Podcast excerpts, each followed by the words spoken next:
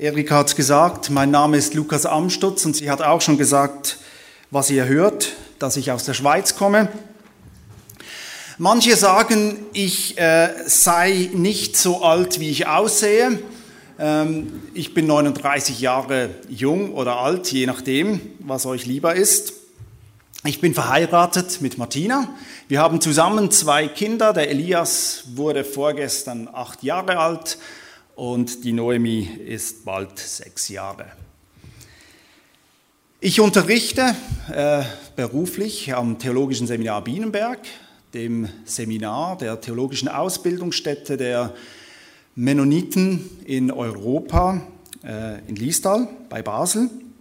Ich bin dort Dozent seit 2005 äh, und mache das eigentlich ganz gerne. Zuvor war ich Pastor in der Mennonitengemeinde Zweibrücken in der Südwestpfalz und war ganz überrascht, dass ich manche Gesichter plötzlich erkannte, zum Beispiel die Suse, schon lange, lange nicht mehr gesehen. Das freut mich besonders, dich heute zu sehen. In meiner Freizeit ähm, singe ich gerne in einem Chor und ich bin ein Fußballfan. Man trifft mich an den Heimspielen des FC Basel und da ich meistens äh, da sitze in der Nähe des Gästesektors, trifft man mich vielleicht auch, wenn einmal eine gegnerische Mannschaft da ist.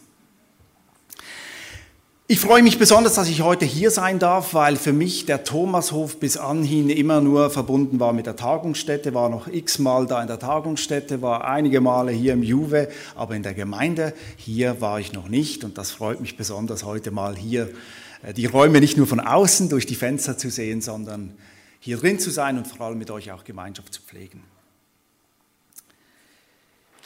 Wir oder die Anfrage lautete für mich äh, zu diesem Tag einen kleinen Studientag zum Johannesevangelium mitzugestalten und das mache ich gerne, weil ich das Johannesevangelium als ein äußerst faszinierendes Evangelium äh, betrachte.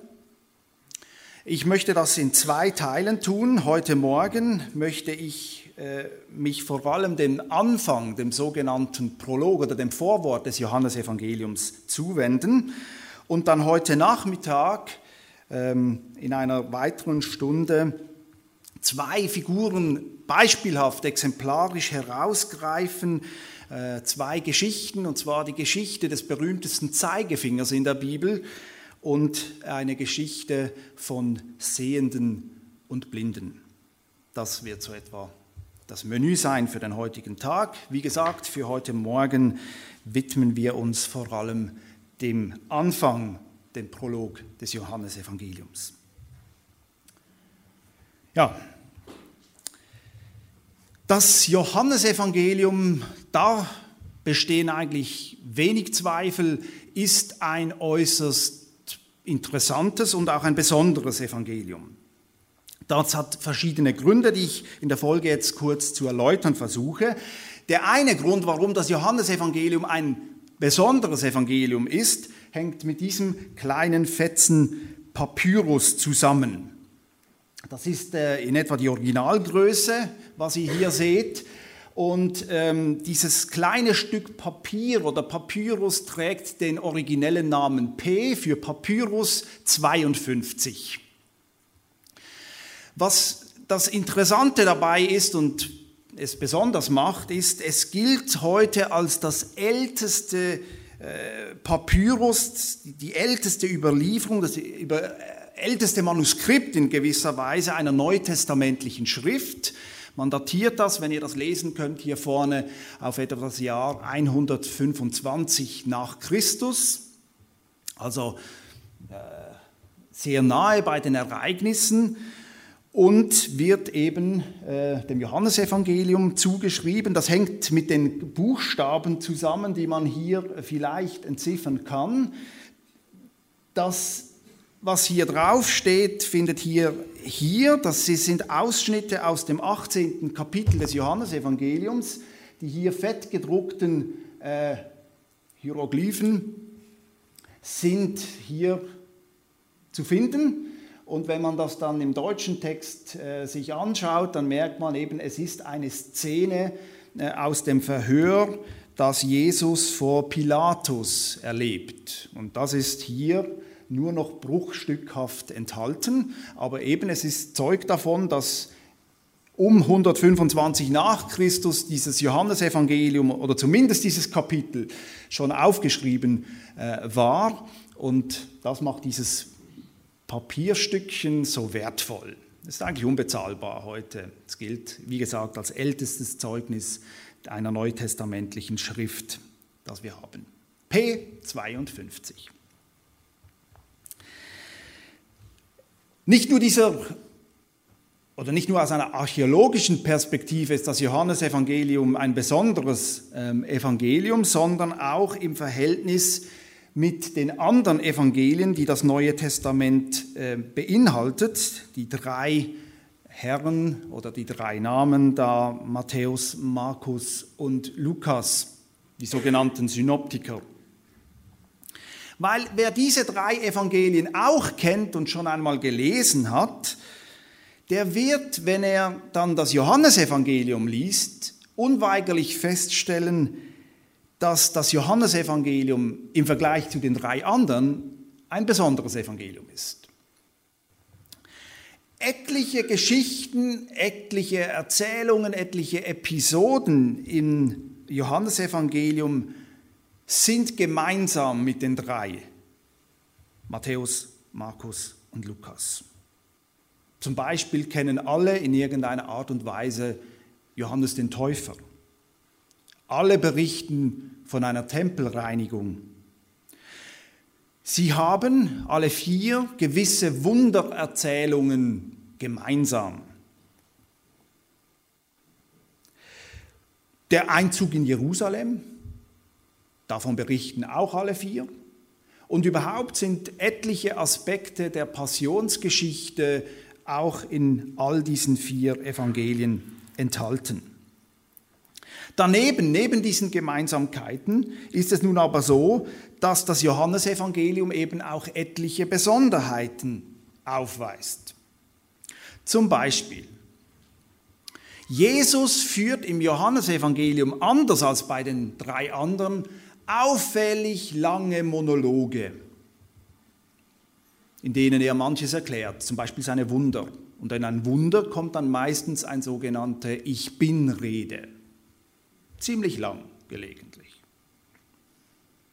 Es sind auch verwirrende Dialoge, die Jesus führt. Wenn man das Johannesevangelium liest und sich die Sache mal anschaut und den Dialogen folgt, die Jesus mit Menschen aus seinem Umfeld führt, dann denkt man manchmal zuweilen, Verstehen die sich überhaupt?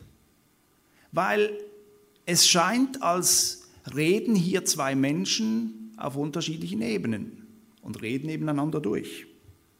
Das kommt bei den drei anderen Evangelien so nicht vor. Die Gegner von Jesus sind nicht oder werden oft im Johannesevangelium nicht einfach Pharisäer oder Schriftgelehrte genannt, sondern ganz pauschal in Anführungs- und Schlusszeichen die Juden. Gemeint sind damit die führenden Kräfte der damaligen ähm, Tempelinstitution.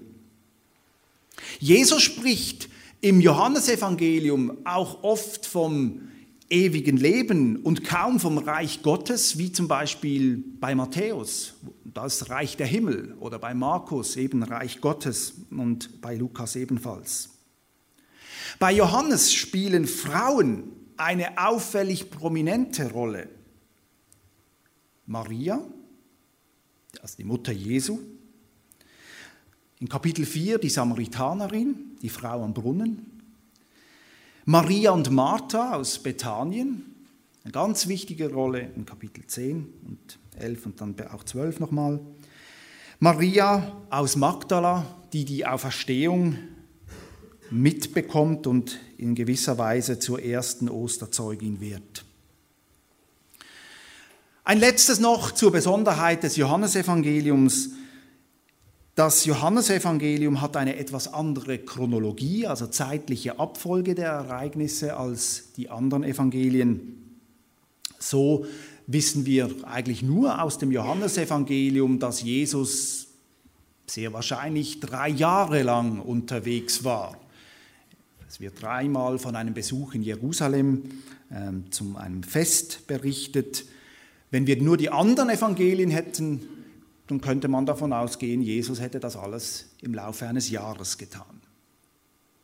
Also Johannes berichtet uns manche Dinge etwas anders, etwas äh, in einer anderen Reihenfolge auch.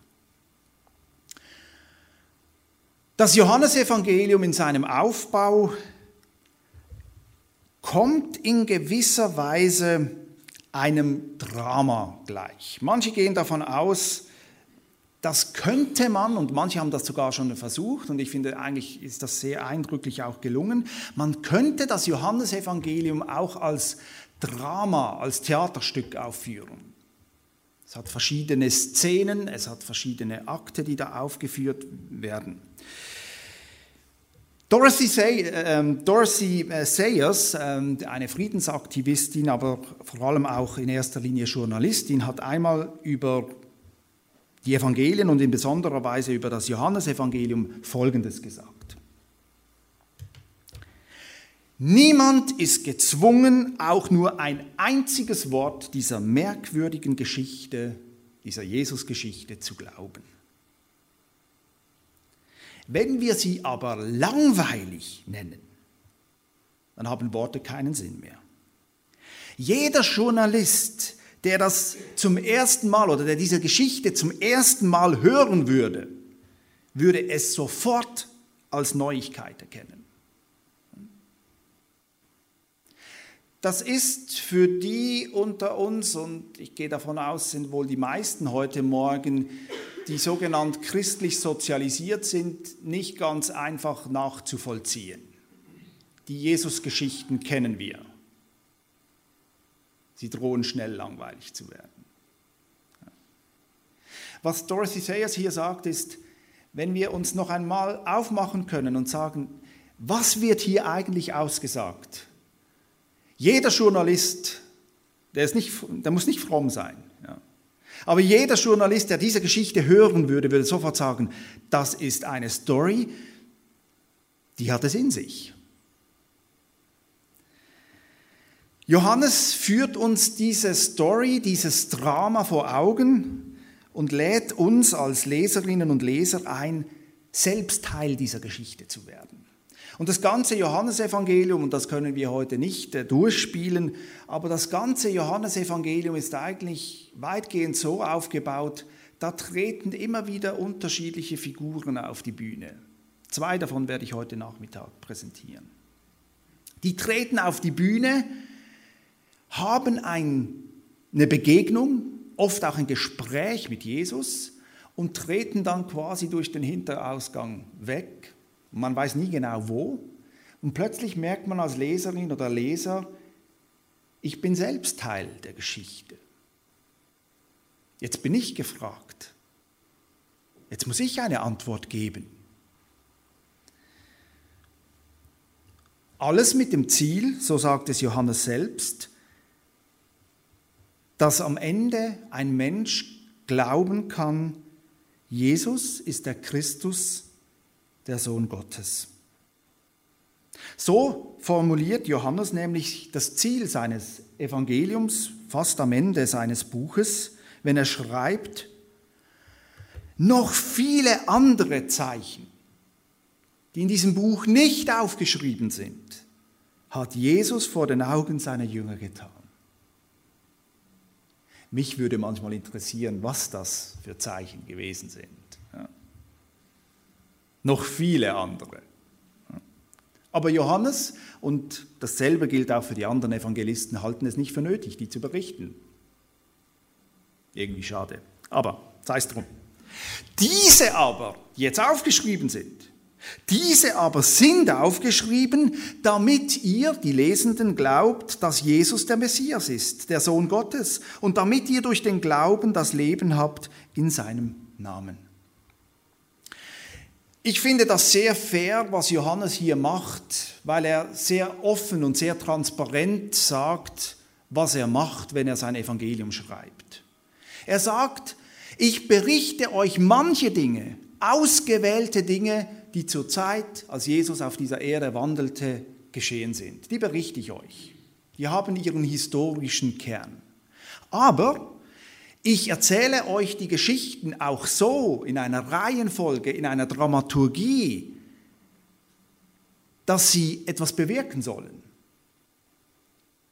Johannes hat, ich habe sehr, ein, ein sehr klares Ziel, wenn ich das Evangelium schreibe. Das Ziel ist, dass Menschen zum Glauben an den Christus kommen.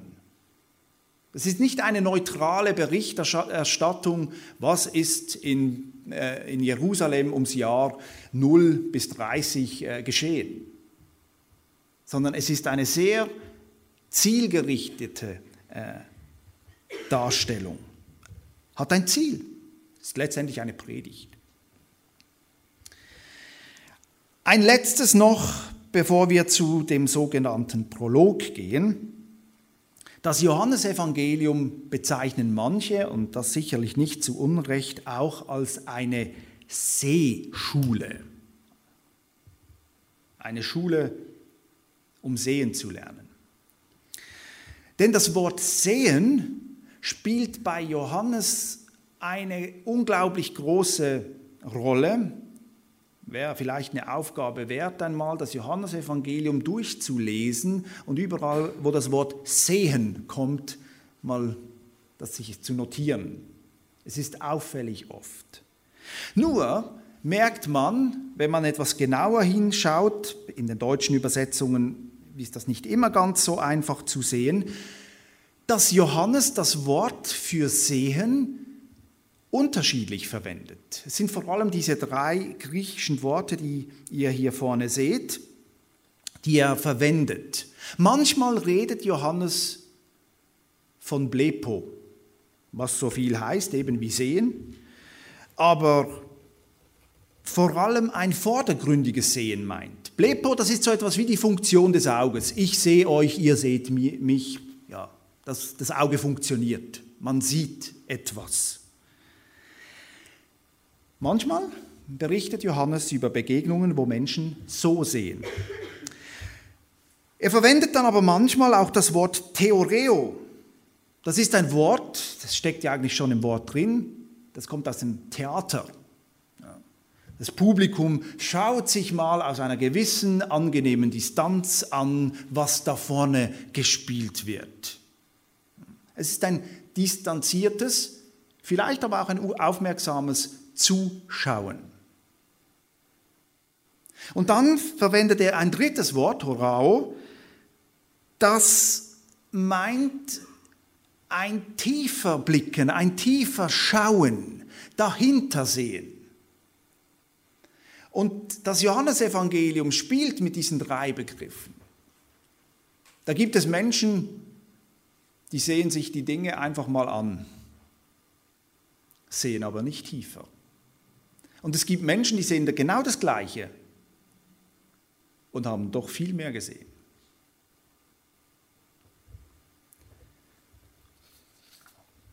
Damit nun zum Prolog, zu dem Anfang des Johannesevangeliums.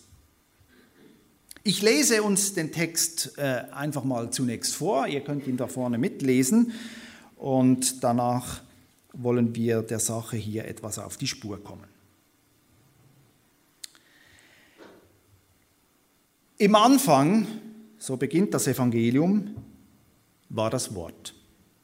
Und das Wort war bei Gott und das Wort war Gott. Im Anfang war es bei Gott. Alles ist durch das Wort geworden und ohne das Wort wurde nichts, was geworden ist. In ihm war das Leben und das Leben war das Licht der Menschen. Und das Licht leuchtet in der Finsternis und die Finsternis hat es nicht erfasst. Es trat ein Mensch auf, der von Gott gesandt war, sein Name war Johannes. Er kam als Zeuge, um Zeugnis abzulegen für das Licht, damit alle durch ihn zum Glauben kommen. Er war nicht selbst das Licht, er sollte nur Zeugnis ablegen für das Licht.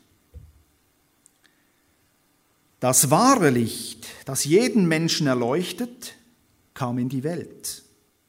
Er war in der Welt und die Welt ist durch ihn geworden, aber die Welt erkannte ihn nicht. Er kam in sein Eigentum, aber die Seinen nahmen ihn nicht auf. Allen aber, die ihn aufnahmen, gab er Macht, Kinder Gottes zu werden, allen, die an seinen Namen glauben, die nicht aus dem Blut, nicht aus dem Willen des Fleisches, nicht aus dem Willen des Mannes, sondern aus Gott geboren sind. Und das Wort ist Fleisch geworden und hat unter uns gewohnt, und wir haben seine Herrlichkeit gesehen, die Herrlichkeit des einzigen Sohnes vom Vater voll Gnade und voll Wahrheit.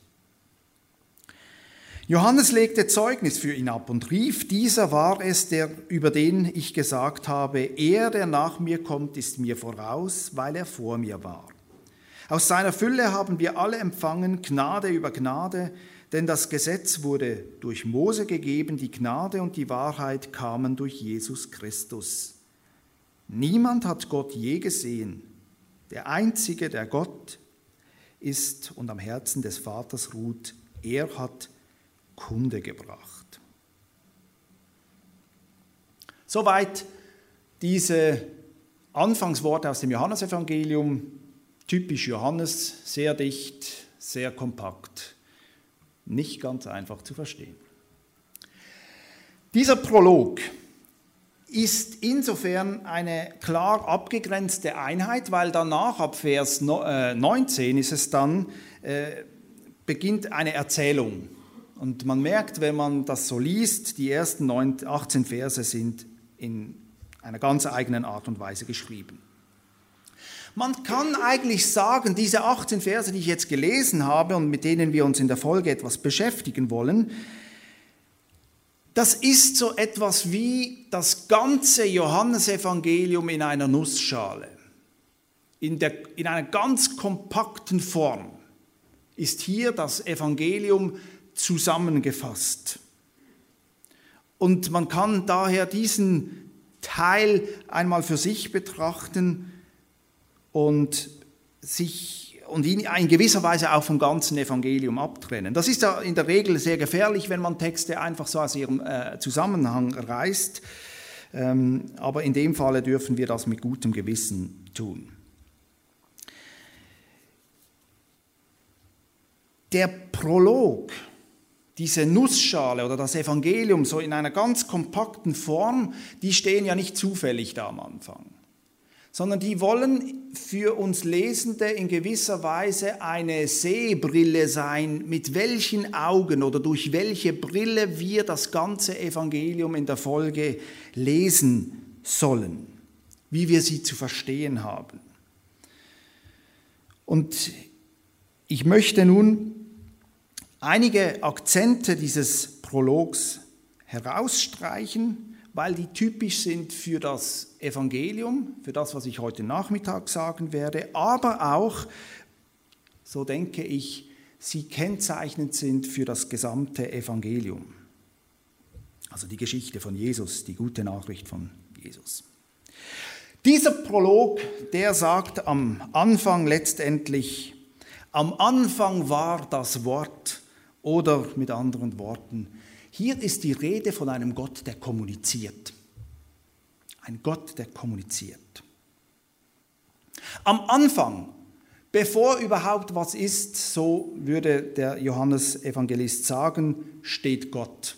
Und er greift damit natürlich zurück auf die alte Geschichte aus der Genesis, die Schöpfungsgeschichte. Niemand, so sagt es Johannes, hat Gott je gesehen. Der Schöpfer ist von seinen Geschöpfen zutiefst unterschieden. Gott ist jemand anders. Er ist dem Menschen eigentlich nicht zugänglich. Niemand kann einfach dahin gelangen, anklopfen und sagen, hallo Gott. Gott ist jemand anders. Er ist nicht Teil der Schöpfung, sondern er ist Geschöpf. Aber, und das sagt Johannes hier in seinen Anfangsworten, aber dieser Gott, von dem die Bibel sagt, er sei Schöpfer dieser Welt, dieser Gott spricht, der kommuniziert. Das ist so gewissermaßen die Grundmelodie quer durch äh, die biblischen Schriften. Gott kommuniziert mit seiner Schöpfung, spricht mit seinen Menschen. Reden, Worte, das stiftet ja Gemeinschaft. Wenn wir mit jemandem zu reden beginnen, Worte suchen, dann entsteht darin etwas. Im Kommunizieren entsteht Gemeinschaft. Beziehung wird hergestellt. Das merken wir vielleicht dann, wenn wir nicht mehr reden. Ich weiß nicht, wie ihr eure Konflikte zu Hause löst. Vielleicht habt ihr ja gar keine. Aber wenn es bei uns zu Hause still wird, dann ist dicke Luft. Und wenn es still wird, dann ist auch die Beziehung dann ist in der Beziehung dicke Luft. Wir reden nicht mehr miteinander. Das heißt, das Schweigen in einem Konflikt kann Beziehungsabbruch bedeuten. Ich will nicht mehr mit dir reden. Ich habe genug. Du hast mich enttäuscht, du hast mich verletzt, was auch immer. Nicht mehr zu kommunizieren signalisiert Schluss, aus. Nun, dieser Gott, von dem die Bibel redet und Johannes hier porträtiert, der hätte allen Grund sauer zu sein auf uns Menschen. Davon redet die Bibel auf den ersten Seiten. Es geht zwei Kapitel lang, macht Gott, ja, schöpferisch tätig, sagt, und siehe, es ist alles sehr gut. Und dann beginnt der Mensch zu handeln, Kapitel 3, und macht eigentlich eine Dummheit nach der anderen. Und Gott könnte sehr, sehr sauer sein und sagen, Mensch, mit dir rede ich nicht mehr. Das ist verbockt. Aber die Bibel von Kapitel 3 an, das ist etwa dritte Seite bei den meisten Bibelausgaben, von da an beginnt Gott immer und immer wieder nach dem Menschen zu suchen. Das Erste, was nach dem sogenannten Sündenfall geschieht, ist, dass Gott sich aufmacht und dann heißt es, und der Herr sprach, Mensch, Adam, wo bist du? Also Gott bricht die Kommunikation mit den Menschen nicht ab, sondern sucht sie, macht sich auf, um den Menschen zu suchen, um mit ihm zu kommunizieren. Und das macht er dann quer durch die Bibel, von die Abrahamsgeschichte, die Mose-Geschichte. Immer wieder heißt es, und der Herr sprach. Was ja nichts anderes ist, Gott kommuniziert. Gott ist nicht sauer in dem Sinne, dass er sich in die Ecke setzt und vor sich hinschmollt, sondern von sich aus aufbricht und sagt, Mensch, wo bist du? Ich will Gemeinschaft mit dir haben. Unser Gott, so die Schreiber der Bibel sagten, unser Gott ist nicht stumm, der spricht. Und darin unterscheidet er sich von den Göttern. Wenn ihr an die alte Geschichte denkt, wer sie kennt, im 1. Könige 18, die Geschichte von Elia und den Baalspriestern. Die, die haben ja die Frage, welcher Gott siegt jetzt? Und das Problem der anderen Priester, der Baalspriester, ist, dass ihre, ihr Gott oder ihre Götter nicht hören, beziehungsweise nicht sagen. Vielleicht hören sie, aber sie sagen nichts. Und die stehen mit abgesägten Hosen da. Währenddem der Gott der Bibel, Elia, ruft seinen Gott an und Gott spricht und handelt. Er ist nicht stumm der reagiert auf seine Geschöpfe. So, wenn Johannes hier am Anfang seines Evangeliums sagt, am Anfang war das Wort, und damit an Jesus zurückdenkt, dann weiß er und bekennt, unser Gott spricht. Und er hat in Jesus in besonderer Weise gesprochen. Sein Name, wenn man Gott einen Namen geben will, es gibt ja verschiedene Namen, aber einer der Namen ist ja auch Wort. Der spricht. Ein Gott, der kommuniziert, der sich nicht in Schweigen hüllt, der sich der Kommunikation nicht verweigert, der die Gemeinschaft nicht abbricht, sondern kommuniziert. Diesen Gott will er uns vorstellen in seinem Evangelium. Von dem redet er. Diese Bitte, ich möchte dich sehen, die dürfen wir formulieren, weil, weil Gott mit uns reden möchte, weil er sich zeigen will, weil er mit uns Gemeinschaft haben will, weil er nicht einfach im Himmel bleibt und sagt, mal schauen, ob sie rausfinden, was ich will. Und wenn sie es richtig machen, dann werde ich sie belohnen, sondern weil er mit den Menschen kommuniziert, ihnen nahe kommt. Das Johannesevangelium erzählt uns von einem Gott, und das macht der Anfang eben sehr deutlich, von einem Gott, der herabsteigt. Die Geschichte des, oder vielleicht lässt sich das als Besonderheit des christlichen Glaubens ausmachen, die biblischen Schriften bezeugen einen Gott, der heruntergekommen ist. Und zwar so doppeldeutig, wie das Wort ist. Der ist heruntergekommen. Gott steigt hinunter, kommt zu den Menschen. Das ist auch eine äh, Tatsache, die die Menschen aus dem Alten Testament bereits kannten. Ich weiß nicht, ob ihr euch erinnert an äh, Genesis 11, das ist die Geschichte vom Turmbau zu Babel. Da haben die Menschen eine gewaltige Idee und sagen, wir möchten uns einen Turm bauen, der so hoch ist, dass es uns gewissermaßen gelingt, zu Gott hinaufzusteigen, um ihm dann zu sagen, lieber Gott, siehst du, wir sind selber groß genug, wir brauchen dich nicht mehr. Und es ist ja dann nicht ohne Ironie, wie äh, der Schreiber dann das so darstellt, und ich versuche mir dann das immer bildlich vorzustellen, und dann kann man sich ein Schmunzeln nicht verkneifen, wie Gott nach unten schaut und dann heißt es, er muss sich quasi nach unten bücken und dann muss er hinuntergehen, um zu schauen, was die Menschen da überhaupt machen. Also während die Menschen meinen, sie seien bereits bei Gott, um ihm zu sagen, du, das war's dann mit dir, äh, muss Gott zunächst einmal ein paar Schritte hinuntersteigen, damit er überhaupt erkennen kann, was die da machen. Dieses Heruntersteigen Gottes, denke ich, ist ganz wichtig im Blick auf das, was uns die Bibel über Gott erzählt. Das Wesen eigentlich fast jeglicher Religion besteht nämlich darin, dass die Menschen in irgendeiner Art und Weise versuchen, zu Gott zu gelangen. Irgend sich eine Leiter zu bauen, mit der man zu Gott kommen kann. Und wer es schafft, ja, der hat es geschafft. Die christliche Religion, wenn man das überhaupt so verwenden will, unterscheidet sich dahingehend, dass sie bezeugt, der Weg geht von Gott zu den Menschen.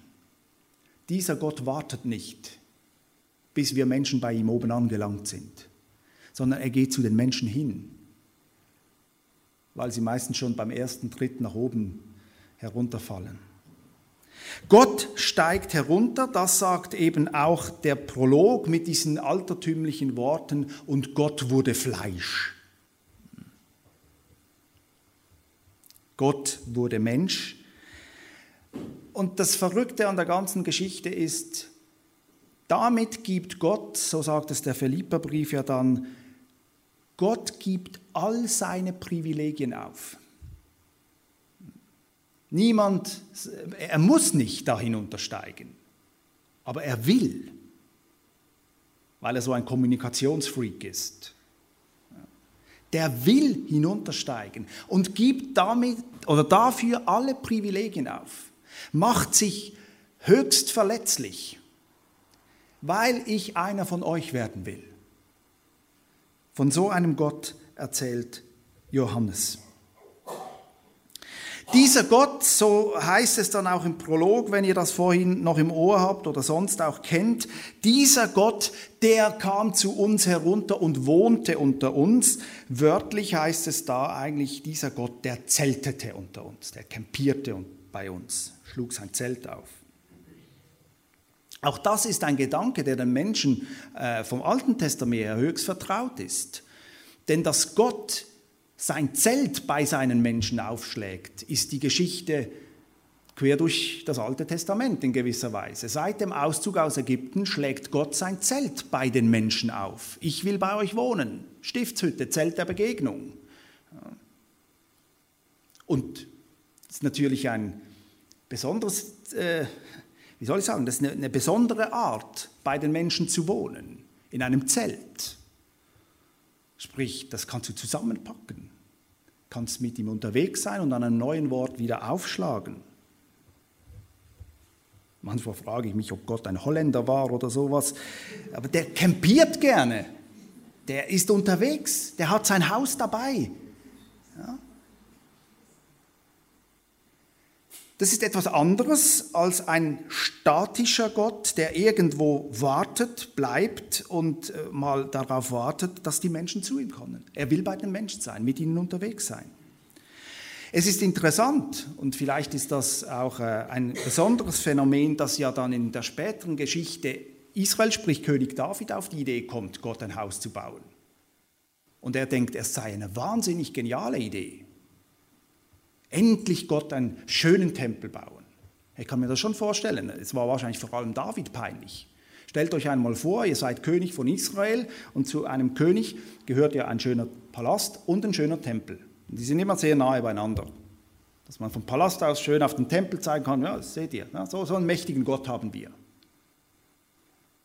Jetzt David hat da irgendwie mal so einen halbwegs einen Palast hingekriegt und dann kommt der Staatsbesuch äh, und die fragen, und euer Tempel, wo kann ich allenfalls äh, Opfer darbringen? Unser Tempel da hinten, äh, irgend so ein Zelt, von Motten zerfressen. Äh, das ist eigentlich unser, unser Heiligtum. Wir nehmen das immer mit. Wie? Was ist das von Gott? Ein Schwächling, irgendwo ein bisschen in die Jahre gekommen, etwas angefressen. Und David meint, nee, wir müssen dem was Großartiges hinbauen, ja, damit die Leute sehen, wie stark er ist. Und Gott sagt, in einer ersten sehr scharfen Reaktion dann, was für ein, für ein Unsinn. Ich zeichne mich doch seit, seit ich mit euch unterwegs bin dadurch aus, dass ich mit euch unterwegs bin, dass ich zu euch komme, dass ich bei euch wohnen will. Wollt ihr mich jetzt irgendwie wegsperren oder was? Ich will bei euch sein. Ich will das sein, was ich Mose schon mal gesagt habe. Ich bin, der ich sein werde. Ich werde der mit euch sein sein. Johannes in seinem Evangelium behauptet jetzt nichts anderes als in Jesus ist Gott in diese Welt gekommen und er zeltet in Jesus unter uns. So, wenn man das ganze Johannesevangelium liest, dann könnte man immer die Frage stellen, und wo zeltet jetzt die Gegenwart Gottes bei den Menschen? Und man ist überrascht, wo die zu finden ist. Meistens nicht da, wo man es erwartet. Aber es sagt noch mehr. Dieser Gott ist nun nicht mehr nur symbolisch bei den Menschen anwesend, sondern er wird Mensch. Er wird einer von uns. Er zeigt sich, indem er wird, wie wir selbst sind. Das ist in gewisser Weise die Missionsmethode Gottes. Er wird einer von, von denen, von uns. Er passt sich an, ist bereit, auf Privilegien zu verzichten, um sich zu zeigen, um bei den Menschen zu sein. Ich bin der tiefen Überzeugung, das kann auch etwas für uns über Missionsmethoden was aussagen. Einfach zu warten, dass die Menschen kommen, wird möglicherweise nicht funktionieren. Identifikation bei den Menschen sein, bei den Menschen zelten, die Gegenwart. Das ist die Art und Weise, wie, wie Gott Menschen begegnen will, Menschen zu sich ruft, mit ihnen Leben teilt. Wenn Gott das schon macht, warum sollten wir das nicht tun? Gott wird einer von uns. Jesus hat uns zutiefst gezeigt, wie Gott ist, wie Gott tickt, näher, ja näher kann er uns nicht mehr kommen. Ein Gott, so sagt es Johannes, ähm, oder dieser Gott, von dem er berichtet, der in Jesus Mensch geworden ist, das ist auch ein Gott, der in die Entscheidung führt. Es heißt ja da so schön im Prolog, und wir sahen äh, seine Herrlichkeit. Und ich habe das vorhin schon erwähnt, mit dem Sehen ist das ja so eine Sache. Ähm, ich habe vorhin erwähnt, ich habe zwei Kinder, die malen gelegentlich auch gerne. Und wenn Sie mal so eine Malphase haben, dann produzieren Sie nicht gerade endlos, aber ziemlich großer Output. Das heißt, es kommt ein Bild nach dem anderen und das Schöne und vielleicht Süße daran ist, es ist dann für Papa oder für Mama. Aber wenn diese Bilder kommen und so gehäuft kommen, dann lässt meine Faszination dafür etwas nach. Und ich sehe dann die Bilder, aber ich bin mir nicht sicher, ob, sie, ob ich sie wirklich gesehen habe.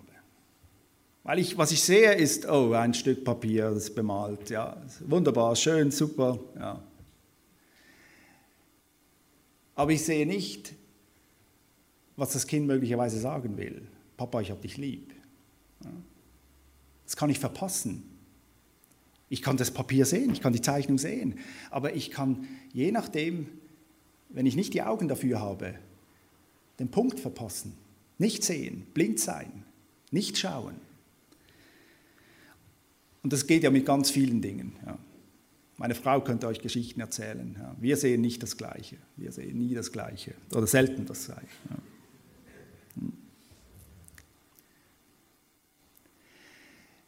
Genauso ist das mit Jesus gewesen. Als Jesus bei den Menschen gezeltet hat, anwesend ist, dann haben alle Menschen eigentlich, die damals da waren, Jesus gesehen aber nicht alle haben geschaut. Nicht alle haben verstanden, wer dieser Jesus ist. Manche haben in ihm einen seltsamen Wundertäter gesehen. Wow, der macht Spektakel. Da ist mal was dabei. Manche haben vielleicht einen gütigen Menschen gesehen, vielleicht einen interessanten Prediger, vielleicht haben sie aber auch einen gefährlichen Menschen gesehen, einen Menschen, der eine Gefahr für Volk und Sicherheit darstellt. Ja, das Evangelium ist ziemlich klar.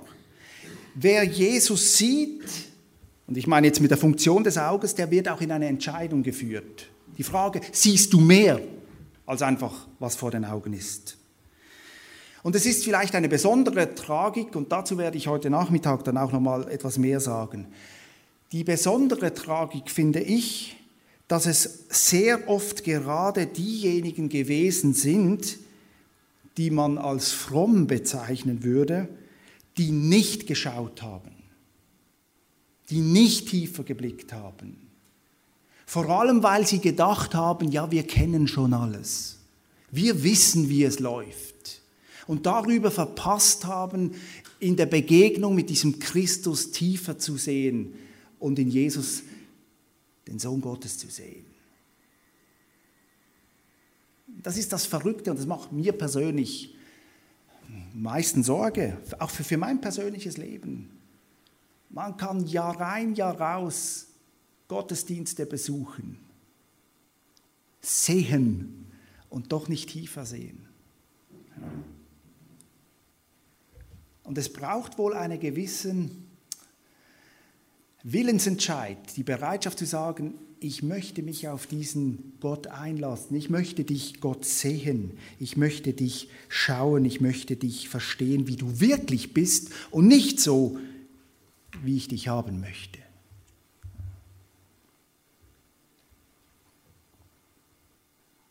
Das Problem für Jesus waren selten die Nichtglaubenden. Probleme hat er mit den Frommen.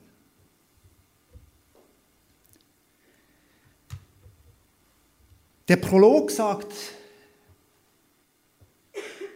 dieser Gott, der in Jesus Christus Mensch geworden ist, der in die Entscheidung ruft, Christus zu sehen, der hat ein Ziel, nämlich ein Volk zu schaffen. Er gab ihnen, so heißt es im Prolog, die Vollmacht, Kinder Gottes zu sein, sich Kinder Gottes zu nennen. Jetzt, das ist auch wiederum ein, so, ein, so Begriff, ein Begriff, der aus dem Alten Testament ähm, kommt, da beheimatet ist. Und er ist vielleicht etwas anders gefüllt, als wir ihn leicht verstehen. Weil wenn wir von Kinder Gottes reden, dann neigen wir dazu, sehr schnell sehr individualistisch zu denken. Der liebe Gott und ich. Was für ein Dream Team. Nur Kinder Gottes ist im Alten Testament ein stehender Begriff für eine Gemeinschaft, für das Volk. Gott sammelt nicht einfach einzelne Seelen um sich herum, um dann mit jedem Einzelnen so schön Gemeinschaft zu pflegen, so als gäbe es die anderen nicht, sondern Gott interessiert sich darin, eine neue Gemeinschaft zu bilden, eine Gemeinschaft, die so lebt, wie er das möchte.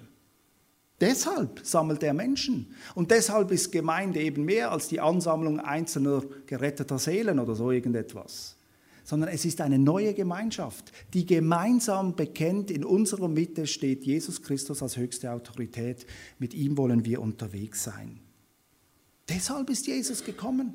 Das war sein Ziel. Und deshalb hat er so verrückte Dinge getan, wie zwölf ganz unterschiedliche Menschen in seinen Jüngerkreis zu berufen, von denen jeder sagen würde, mit denen kannst du keine Gemeinde bauen. Weil das beginnt von allem Anfang an Streit, Konflikte. Die verstehen sich nicht. Und Jesus sagt, gerade darum geht es. Gerade mit euch. Das ist die Idee Gottes. Für uns gelegentlich etwas mühsam, vor allem für Leitende in Gemeinden. Ähm, aber die Idee Gottes, daran ist Gott interessiert. Und schließlich sagt der Prolog auch, das Evangelium erzählt die Geschichte von einem Gott, der treu ist. In Vers 14, wer äh, den Text dann jetzt oder später nochmal nachliest, heißt es ja dann so schön, wir haben die Herrlichkeit gesehen, äh, voll Gnade und voll Wahrheit. Das sind auch wieder so schöne Worte. Aber was heißt das eigentlich? Voll Gnade und voll Wahrheit. Das droht leicht zu leeren kananäischen Worthülsen zu werden bei den ersten LeserInnen dieses Evangeliums. Dürfte dies ein Aha-Erlebnis ausgelöst haben, weil Gnade und Wahrheit ein Begriffspaar sind, das im Alten Testament auch vorkommt. Und dort das Kennzeichen des Bundes mit Gott ist. Der Bund, die, die Bundesbeziehung, die Gott mit seinem Volk geschlossen hat, die zeichnet sich aus im Alten Testament durch Gnade und Wahrheit oder durch Barmherzigkeit und Treue. Das sind ganz ähnliche Begriffe. Das ist so wie Gütesiegel des Bundes. Und wenn Johannes jetzt darüber schreibt, was er in Jesus erlebt und miterlebt hat, dann sagt er ja letztendlich nichts anderes als, dass Jesus in diese Welt gekommen ist, dass Gott sich in ihm gezeigt hat, dass Gott in ihm gezeltet hat unter uns Menschen, darin zeigt sich einmal mehr die Bundestreue Gottes. Zeigt, auf diesen Gott ist Verlass. Der ist barmherzig, der erweist sich treu, der ist voll Wahrheit. Mit dem kannst du rechnen, auf den kannst du bauen. Das war damals so und das ist heute so. Und ich denke, das ist eine gute Qualität eines Bundes, den uns Johannes hier präsentiert. Ich schließe, indem ich den Gedankengang noch einmal des Prologs ganz kurz zusammenfasse. Erstens, ich glaube, das Johannesevangelium sagt uns in aller Dringlichkeit, unser Gott spricht, kommuniziert, hüllt sich nicht in Schweigen, ist in gewisser Weise ein Kommunikationsfreak. Aber die Frage ist bei Kommunikation immer, findet man ein Gegenüber? Und das ist unser Part. Brechen wir die Kommunikation mit Gott nicht ab. Er möchte mit uns reden. Zweitens, dieser Gott will bei uns wohnen, will bei uns sein Zelt aufschlagen, will und identifiziert sich mit uns, ist ein Alltagsgott, ein Campinggott, den man mitnehmen kann, der dabei sein will, wo immer wir sind. Ein Gott, der alle Zeit mit dabei sein will. Auch hier die Frage, lassen wir das zu? Oder sagen wir dann doch, Sonntag bist du hier, aber an allen anderen Tagen möchte ich dein Zelt von ferne sehen. Drittens, Unser Gott, der zeigt sich in Jesus, der uns Gott ausgelegt hat, wie es wörtlich heißt, der uns gezeigt hat, wie Gott ist. Aber um Jesus zu sehen und Gott zu sehen, braucht es gelegentlich die leeren Hände, die Bereitschaft, sich von Gott überraschen zu lassen. Auf diesen Gott viertens, der barmherzig und treu ist, auf den Verlass ist, dessen Gütesiegel in unserer Beziehung Barmherzigkeit, Treue und Wahrheit ist. Und damit dürfen wir rechnen, auch an diesem Sonntag und darüber hinaus. Amen.